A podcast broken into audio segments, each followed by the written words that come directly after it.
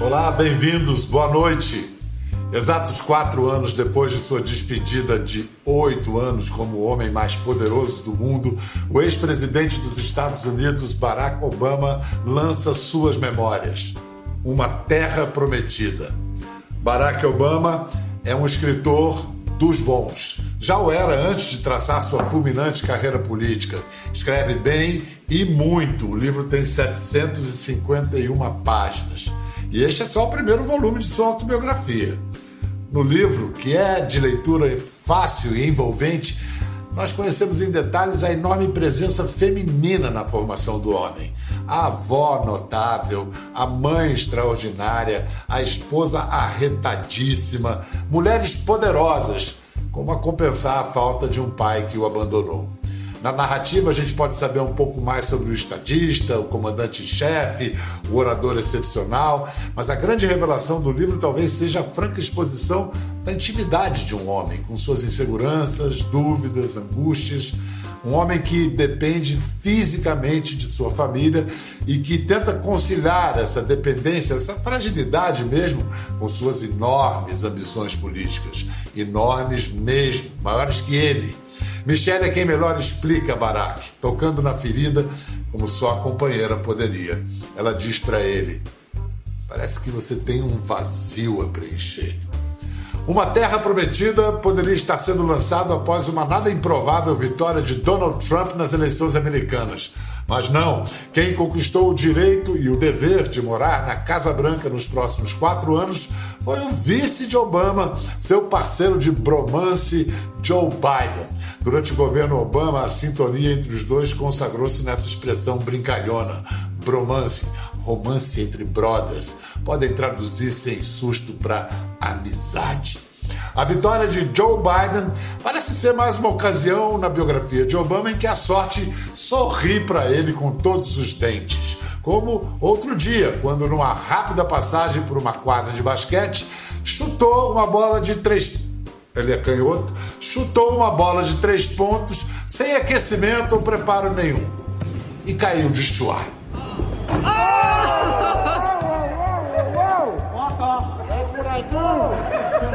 That's what I do. Barack Obama falou conosco da suíte de um hotel em Washington. Nossa conversa foi gravada no fim da tarde de domingo, no horário de Washington, começo da noite aqui no Brasil. Hi. Pedro, how are you? I'm fine. Tudo bem, senhor Obama? it's so nice to so nice to see you and thank you for having me. We are very glad to have this opportunity. You know, after reading your book, uh, we feel some close to you, a kind of intimacy. I'm almost greeting you as Shaquille O'Neal did in the grandstands in the finals of uh, NBA finals. Remember how it was? I do. Hey, Prez.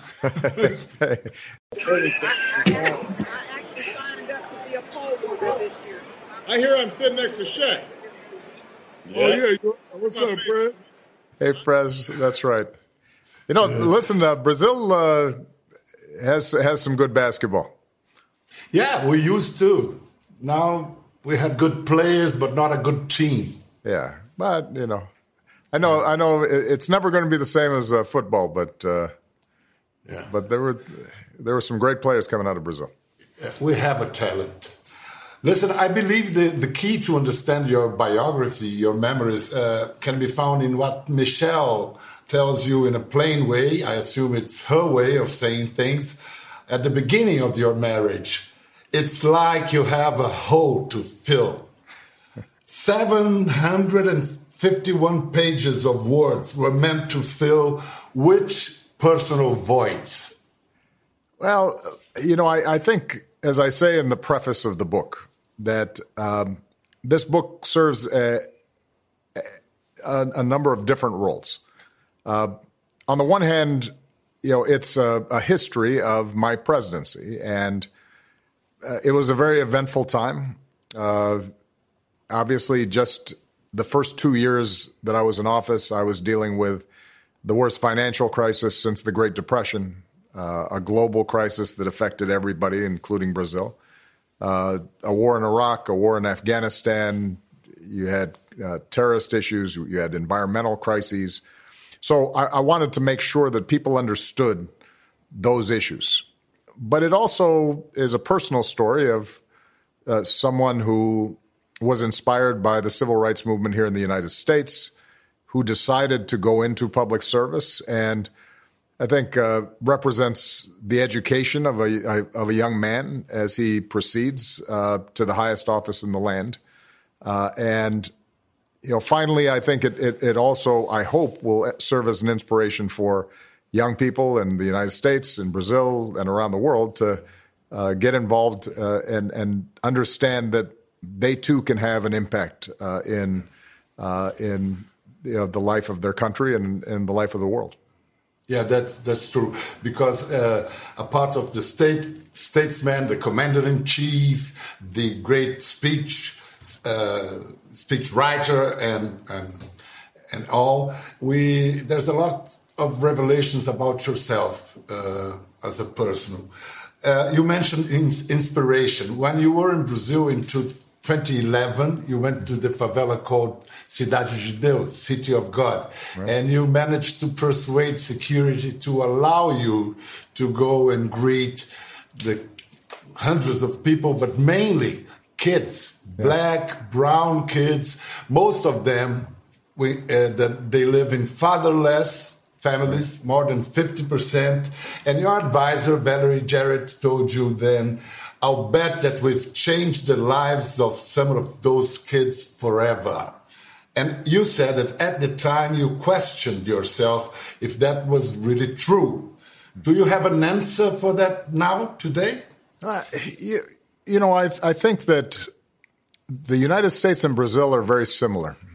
It, it, we are the two largest countries in the hemisphere, uh, two democracies that uh, have a history uh, that is based on slavery and and uh, racial discrimination, and you know both of our countries, I think, have struggled with how to overcome the inequalities and injustices of the past and look towards the future.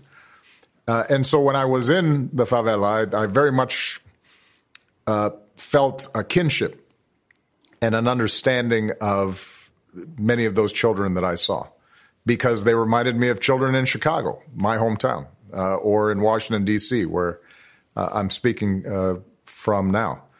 Uh, and I do think that the symbolic role of my presidency was important. I try. I, I don't want to diminish that because I think that when I decided to run, as I descri- describe in the book, one of my reasons for running was because I thought that if, in fact, I won and I was sworn in to the most powerful office, not just in the country, but in the world, that it would send a message that, in fact, any child uh, can aspire to something higher that their horizons are not capped. Um, and and I do think that during my presidency, during those eight years, uh, oftentimes I've met not just black children or or brown children, but white ch- children who are now young adults, and they say, you know, as I was growing up, I just took for granted that why shouldn't there be a, a black president? And and now we've got uh, a a woman of, of black and Asian heritage uh, who's going to be the vice president of the United States. So, so those things were important. But I, I, I never wanted to uh, delude myself that what the children in the favelas in outside of Rio or in Chicago or anywhere else in the world, uh, they need more than just inspiration. They need good schools. they need uh, jobs when they graduate uh, from uh, school. They need uh, decent housing. Uh, they need to be protected from environmental pollution. And you know, I think the point of that scene was for me to emphasize that symbols are important, but concrete policies are also important. And and I I think I made progress as president during those eight years in helping many children like that, but there were many that I, I, wasn't able to help, that I didn't touch. And, and so it's a reminder that there's a lot of work left to be done. Later in that same day, you you went to Corcovado Mountain in Rio. Well, the day before, you had just ordered for the first time the bombing of another country in Libya, and then you were overloaded by work. During dinner with your family, you felt that your daughters were growing and growing away from you. Right. Then, facing the huge statue of Christ the Redeemer, your girls flanked you Sasha grabbed your arm, your hand. Malia uh, passed, slipped an arm around your waist, and that what what happened? Well, uh, uh, then Sasha said, uh, uh, "Should we pray?" because you know, uh, as you know, when you, especially at night, when you are standing beneath that landmark, it is powerful. And at the time, by the way, there was fog that had come in and we weren't sure we were going to drive up. So suddenly the mist is parting and there you have, you know, this giant uh, figure of uh, Christ uh, standing before you, glistening white with the beams on. And, you know, the girls, they were very impressed. So they said, uh, uh, maybe we should pray. I said, yes, let, us go ahead and pray. And, uh, you know, as I say, you know, part of my prayer was, you know, that my daughters know how much I love them and and that our closeness, even if as they grow up, you know, naturally they grow uh, a little bit away from you, that they will always feel that love from their father. And the other prayer I was saying at the time was we were in the middle of a, a Libya uh, operation that was risky, uh, and uh, I was just praying that nothing uh, went wrong there uh, either. And by the way, there, there's a photograph uh, in in uh, the book that shows a, us as we are leaving or, or, as we're ascending the steps uh, to uh, to see the uh, Christ the Redeemer, and uh, it's one of my favorite pictures. It still yeah, hangs in my house. Yeah, and uh, picture. Yeah, yeah really and it, was Pete Peter Souza. Yeah, it was Pete Souza, the Souza. Our, our, my, my famous White House photographer. Yeah, he's great, really great. He served uh, to Reagan before, wasn't yes, he? that's exactly right. Yeah. That's my man right there. Love this guy. The most popular politician on earth. Na primeira vez em que Obama menciona no livro o ex-presidente Lula, ele o descreve assim: Ex-líder sindical grisalho e cativante, com uma passagem pela prisão por protestar contra o governo militar e eleito em 2002, tinha iniciado uma série de reformas pragmáticas que fizeram as taxas de crescimento do Brasil dispararem, ampliando sua classe média e assegurando moradia e educação para milhões de cidadãos mais pobres. E aí, constava também que tinha os escrúpulos de um chefão do Tammany Hall Tammany Hall foi uma organização política da cidade de Nova York, comandada por políticos democratas, que dominou a, a, a região durante 80 anos, entre a segunda metade do século XIX e a primeira do século XX. Tammany Hall é sinônimo de corrupção e banditismo político. Portanto, é assim que ele completa a sua apresentação de Lula. Constava também que tinha os escrúpulos de um chefão do Tammany Hall e circulavam boatos de clientelismo governamental, negócios por baixo do pano e propinas na casa dos bilhões. Listen, uh, Brazilians remember quite well in, in 2009 during the G20 meeting you greeted President former Brazilian President Lula da Silva saying that that's my guy right here. I love this guy. That's my man, the most popular politician on earth. In the book, you mention Lula, you acknowledge his social achievements, but you also say that reportedly he was a kind of political mafioso involved in billionaire graft and payback schemes. So there are two political entities the working class hero and the gang leader. and there's only one man, Lula. So nowadays, would you still call him your man? Well, uh, you know, I will say that the reports uh, of corruption that arose and then obviously have played out in the Brazilian system. Uh, you know, at that time, I was not aware of all of them, um, and you know, I think that the gift that Lula had in connecting to the Brazilian people uh, and the very real economic progress that was made uh, in lifting people out of poverty during that period, uh, you know, is, is, something that can't be denied. Uh, and you know, one of the things that I try to do in the book um, is to describe the complexities of all these figures. You know, I, I talk about Putin, and I talk about Merkel, and I talk about Singh of India, and you know what you come to recognize when you're on the world stage is that uh, you know, most leaders are a reflection of the contradictions and the tensions of their countries. And, uh, you know, there's some that, uh, like a Merkel, who I was very close to and worked for a long time with. Uh, there were others like Putin who uh, I ended up having a more adversarial relationship with. Uh, but in order to understand any of these leaders, it's important to understand their history, uh, the context in which they're operating, the political constraints that uh, you know they have to deal with, uh, which is part of the reason why uh, throughout the book I try to provide some historical background to uh, the countries that I'm visiting and the leaders that I'm dealing with, because uh, you know so often uh, we we don't we don't take the time to understand each other across national borders, and oftentimes it's those misunderstandings that lead to conflict and war. Agora a gente vai incluir na conversa uma pessoa que acompanhou todos os passos de Barack Obama durante quatro anos, os quatro anos do segundo mandato em Washington, e ele não conhece. Quer dizer, ele conheceu uma vez quando ela gritou uma pergunta para ele, quando ele estava passando com a Dilma Rousseff, presidente do Brasil na época, e ele parou para responder para ela. Vai participar de nossa conversa, preparando uma reportagem para o Jornal de Amanhã, a editora executiva do jornal O Globo, Flávia Barbosa.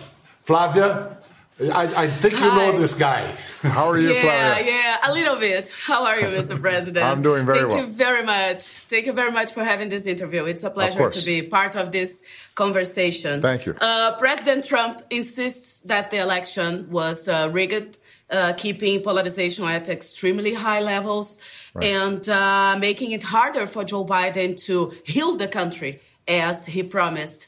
Uh, so, how damaging do you think this is for American democracy, and how do you think should uh, President-elected Biden um, approach the 70 million Americans that voted for President Trump? Well, look, it, it, there's no doubt that the America is deeply divided right now.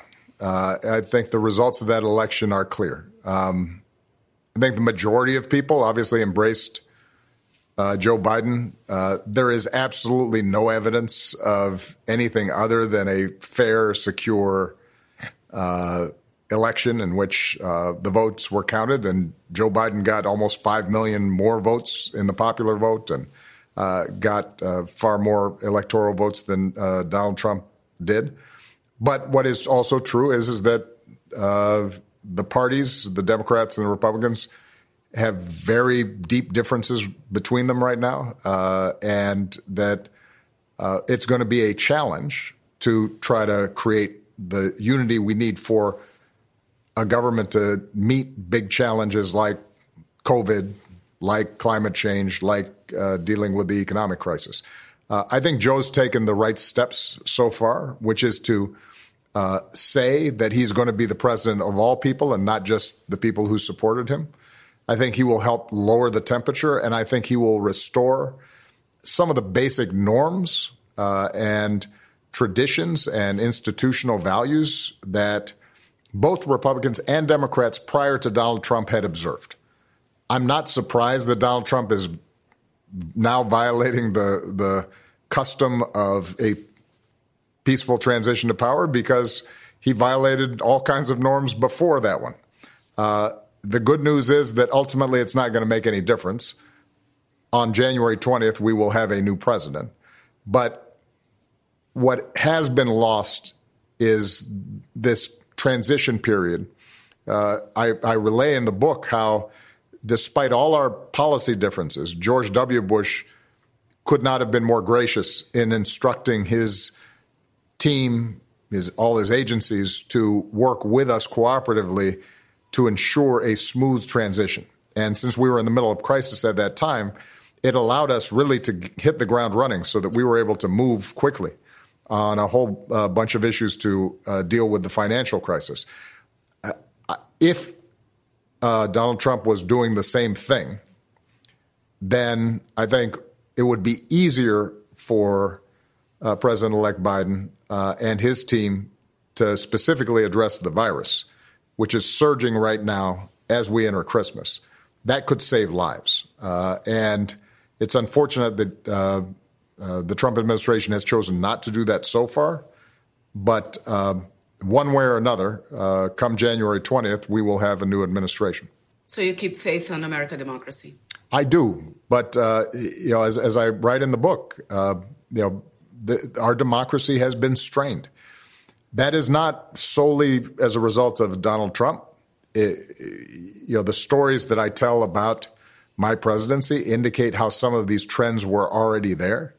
Uh, the the tendency for uh, the Republican Party to object and obstruct even policies that they had previously proposed themselves. If I was the one who was proposing it, uh, the the the kinds of conspiracy theories and very loose association to truth uh, that you saw in uh, some of the uh, right wing media uh, and now on social media that allowed uh, first the birther uh, movement within the Republican Party, now assertions by the president that there's been fraud and illegality in an election that even Republican local officials have certified as not uh, having uh, had any uh, significant problems.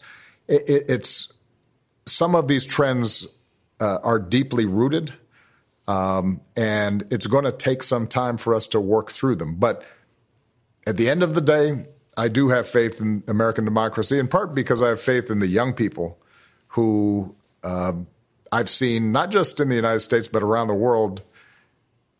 They are instinctively inclusive. They instinctively believe in equality and justice for people, even if they're not like themselves. They uh, recognize that uh, you know the free market has to have some regulations that allow uh, you know poor people to advance that ensure environmental sustainability. Uh, you know, I think the trend lines are good, but you know it can be a bumpy ride uh, along the way The Brazil are being torn down, are being ripped down. More, more carbon is absorbed in that rainforest than every bit of carbon that's emitted in the United States. I would be gathering up and making sure we had the, com- the countries of the world coming up with $20 billion, say, here's $20 billion. Stop, stop t- tearing down the forest. And if you don't, then you're going to have significant economic consequences. What about, what about the now, Joe Biden indicated that could list Brazil as a climate outlaw. The present Brazilian president reacted with threats of using gunpowder instead of saliva. Biden once called him boldeceiro, which, is, which sounds close, but it's far from correct. Which advice would you give first to Bolsonaro and secondly, to your partner in bromance, Joe Biden, to start lowering the tensions? Well, look, I, I, don't know uh, Brazil's president. Uh, I had already left office uh, when he assumed office. Uh, and so, so I don't want to give an opinion on somebody that I haven't met. Uh, I, I, will say that uh, based on what I've seen, uh, his policies, similar to Donald Trump's policies, uh, uh, seem to have uh, de emphasized the science of climate change. And Brazil is obviously a central player in whether or not we're going to be able to arrest the increases in temperatures that could cause uh, global catastrophe. Uh, and you know, I was fortunate that whether it was President Lula, uh, you know, uh, Dilma Rousseff, that they both worked with us cooperatively on these issues. Uh, and I think Brazil is a has in the past been a leader on this, and it would be a shame if it stopped being a leader. Uh, I think when you look at the pandemic in terms of how Donald Trump has dealt with it and how it's being dealt with in, in Brazil, there's been a de emphasis on science, and there are consequences to that. So, so my hope would be that uh, with a, a new Biden administration, there's the opportunity to reset the relationship. I do know that Joe Biden is going to emphasize that climate change is real and both the United States and Brazil have a leadership role to play. I do know that Joe Biden will emphasize the science uh, around uh, COVID 19 is real and that we have to mobilize not just within each of our own countries, but internationally to try to bring an end to this pandemic. Uh, but at the end of the day, uh, the United States and Brazil uh, have so much in common, and the progress that needs to be made, not just in the hemisphere, but around the world, in part is going to be determined by the quality of the relationship between our two countries. And, and so, uh, look, when I came into office, as I describe in the book, um, you know, we had a, a, very strained relationship with Russia. You know, Russia had invaded Georgia. The United States had broken off relations uh, in, in, in a lot of ways uh, for at least the first two years, partly because uh, President Medvedev was uh, in power. Uh, we were able actually to negotiate reductions in nuclear weapons. We were able to cooperate on uh, a wide range of issues. Uh, when Putin came back into power, uh, those relationships became strained again. But it indicates that even when you're starting off a relationship uh, where the countries uh, have appeared at odds or there are differences between leaders, that it it's still possible to create a constructive uh, relationship. And I hope that's what happens this time. Well, you mentioned Michelle, and uh, you have been influenced uh, by fantastic women your entire life. That is true. And uh, and uh, your party has been shaken by very powerful female voices recently, uh, right. including Kamala Harris, the right. Uh, vice president elected. But while I may be the first woman in this office, I will not be the last.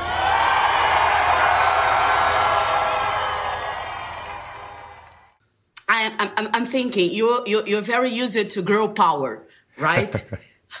Are we close, any close, to having Madam President at the White House, do you think? And would it be a last name Harris or could it be a last name Obama? well, it definitely won't be a last name Obama. Michelle will not run. no, uh, I, okay. that, that I promise, and and uh, I think she's she's uh, brainwashed the girls into not wanting to be involved in politics at all. Okay. Um, they've seen too much, uh, but uh, you know, I think we're very close. Look, we have somebody right down the hall in Kamala Harris. Once she's sworn in, she's going to be, uh, you know, the just uh, you know a few steps away from the Oval Office, and uh, she's an extraordinary, talented person. Uh, I think that uh, in some ways, resistance to uh, you know women in political leadership has been uh, just as powerful as resistance to pe- people of color in these highest offices. Uh, you know, it's deeply rooted in our cultures, uh, not just U.S. culture or Brazilian culture, but around the globe. Women still suffer from discrimination. Uh, they still uh, are uh, oftentimes excluded from uh, you know the the table of power. Uh, there are countries in which ch- girls are still not getting the kind of educational opportunity or employment opportunities that they deserve, and are still subject to domestic violence and and uh, abuse, and and so the the work of empowering women is ongoing. And uh, as I've said before, I, it, it, was interesting uh, as president, I, I, would observe those countries that uh, repress their women, that don't use women's talents, tend to be the countries that do not develop economically uh, and that have other problems. And, and that countries that oftentimes do well and are able to, uh, you know, harness the the the the full potential of that country. In part, is because they recognize if we don't get girls and women, half of the population involved in uh, solving our problems and you know creating businesses and you know finding cures for new diseases. If we're not training half the population, it, would be like a, a football team uh, that that leaves ha- half uh, half half the team uh, off the field. Uh, you're going to lose. So uh, I hope that Kamala Harris is just the beginning of uh, a process in which more and more women around the world are are seen as viable leaders at the highest levels. And, and, it's been interesting. I think some have observed that uh, right now the countries that have uh, women leaders in, in, New Zealand and Germany are doing some of the best job in handling uh, the coronavirus. I don't think that's entirely an accident. In your book, you mentioned that republics uh, uh, engaged in racial politics uh, to make opposition to your administration. Nevertheless, you never took race to the center stage of your presidency. Were you surprised that uh, racism could resonate that way in, in sectors of American society? And would you react to it today differently? Hmm. I wasn't surprised. I mean, I, I, was never of the belief that because I got elected, we were in a post racial America. Uh, look, you think about Brazil's racial history, uh, and America similarly uh, cannot undo hundreds of years of history just in one election. Um, I think we have made progress. I think we have gotten better. But those old tribal instincts are still there. The, the uh, legacy of slavery, the legacy of separation and Jim Crow exerts a shadow over today. You see it in the economy, you see it in uh, corporate boardrooms, you see it in our politics. And uh, so none of that surprised me. Uh, I think that, uh, you know, as I, as I wrote the book, I had to ask myself sometimes, should I have been more blunt, uh, more forthright in saying, you know what, why is it that you are reacting to me in a particular way uh, that you haven't reacted when it came to previous presidents? Uh, at the end of the day, though, as I write in the book, um, when you're elected uh, to lead a country, uh, you know the one thing that generally voters don't want to hear is your complaints, right? Because whatever it is that you're going through is not as tough as what many of them are going through. They may be losing their job or losing their house or trying to figure out uh, you know how to uh, provide care for their sick child, and you know, they don't want to hear somebody who's flying in Air Force One and living in the White House saying, oh, why are people being mean to me? So, uh, you know, I, I, think that there have been occasions and moments. Um, during the election, for example, I gave a speech on race uh, at a time when my pastor at the time, uh, Jeremiah Wright, uh, you know, had uh, said some very inflammatory statements, and it was a crisis for our campaign. I described uh, how I, you know, took the chance of giving a fairly detailed and lengthy discussion of race to the American people so that they would understand the context of this. Um, you know, although it's not described in the book because it comes in the second volume, you know, when Trayvon Martin, uh, the young yes. uh, boy who was uh, uh killed by a vigilante, basically, who had decided that he, this was a suspicious character, and then that individual uh, is is let free. Uh, you know, I de- I described how I went to you know the White House briefing room and said, "Look, th- this could have been my son," uh, uh, and and I I was not in a position to determine uh, guilt or innocence. Given my role, I needed to let the prosecution play out on its own. But you know, I think people understood uh, what it was that I was seeing. Um, but the, you know, the fact of the matter is, is that uh, after eight years of my presidency, we saw some people who were frightened by the prospect of me, uh, a African American, occupying the highest office in the land. Uh, but I'm always trying to remind people that uh, there were a lot of people who were inspired by it and embraced it. And, um, you know, the majority of the American people uh, approved of the job that I did. And, you know, I left office um, with as, as high approval ratings as any time during my presidency. So, uh, it, you know, we, you know, Michelle and I often have this debate. She tends to be you know, she looks at a glass, she says it's half empty, and I tend to be the glass half full guy. Um, yeah, I, I, I choose to believe that, although it's bumpy sometimes, we're making progress on this front. Thank you very much, Flavia, for taking part in the conversation. Thank you so much, Mr. President. Uh, unfortunately, we ran out of time. Otherwise, I would talk about Black Orpheus, the, the movie that inspired your your Ann Dunham your your mother to look at black men in a particular way. So and that was a work from a Brazilian poet. So yeah. some Brazilians feel sort of responsible for your very existence. well, it, it's a it's a it's a beautiful and and at the time groundbreaking film, and uh, you know Brazilian culture I think uh, has has always had a special place in my life. Uh, not just uh, not just uh, uh, film, but uh, music, uh, you know, Brazilian writers. So uh, it, it is a lovely country. I can't wait to go back. And uh, you know, as soon as we get this pandemic under control, I hope I have a chance to visit once again. Yeah, good. Thanks so much, and take good care of yourself and your girls, and, and send regards to Bo as well. Thank you so much. Bye bye. Bye. Thank you so much. That was wonderful. Thank you. It was a pleasure. We appreciate Thank you, Mr. President. My uh, be safe. You too. Take Thank care.